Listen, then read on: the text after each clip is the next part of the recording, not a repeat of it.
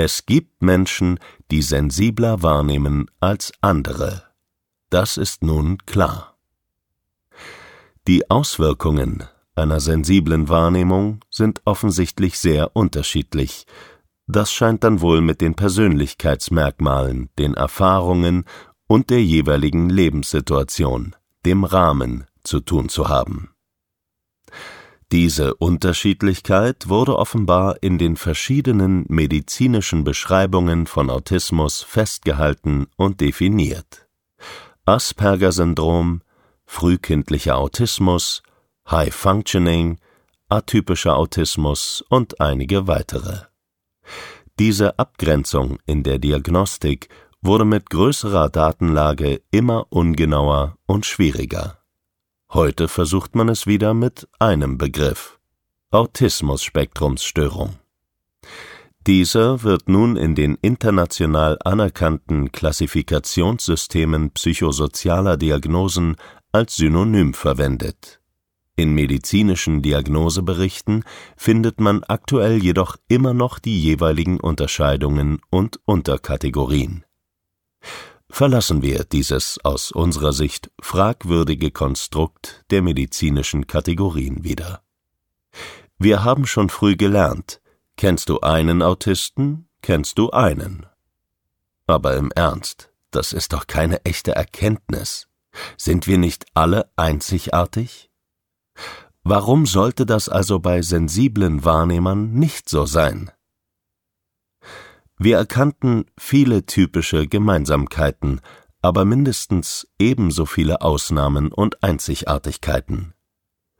Mit zunehmendem Wissen und neuen Erkenntnissen geschah etwas sehr Logisches. Die Zahl der sensiblen Wahrnehmer, der diagnostizierten Autisten, wurde immer größer. Viele Forscher sind sich mehr oder weniger einig, dass Autismus genetisch bedingt ist, also vererbt wird. Das konnten die Familien in der Regel bestätigen. Nicht etwa, dass die Erwachsenen auf Elternebene eine Diagnose hatten, aber viele Bereiche der Wahrnehmung der Kinder konnten auch sie benennen. Aus der eigenen Biografie und Anschauung ergaben sich viele Parallelen in der Wahrnehmung. Erlebnisse aus beiden Generationen bekamen mitunter einen roten Faden.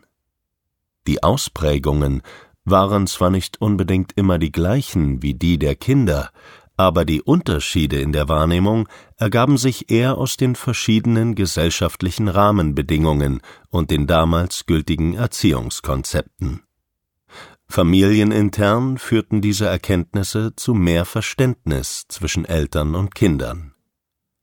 In unserer therapeutischen Welt kamen tagtäglich mehr Autisten hinzu, in rauen Mengen sogar, die meisten hatten zu Beginn unseres Hilfeprozesses keine Diagnose.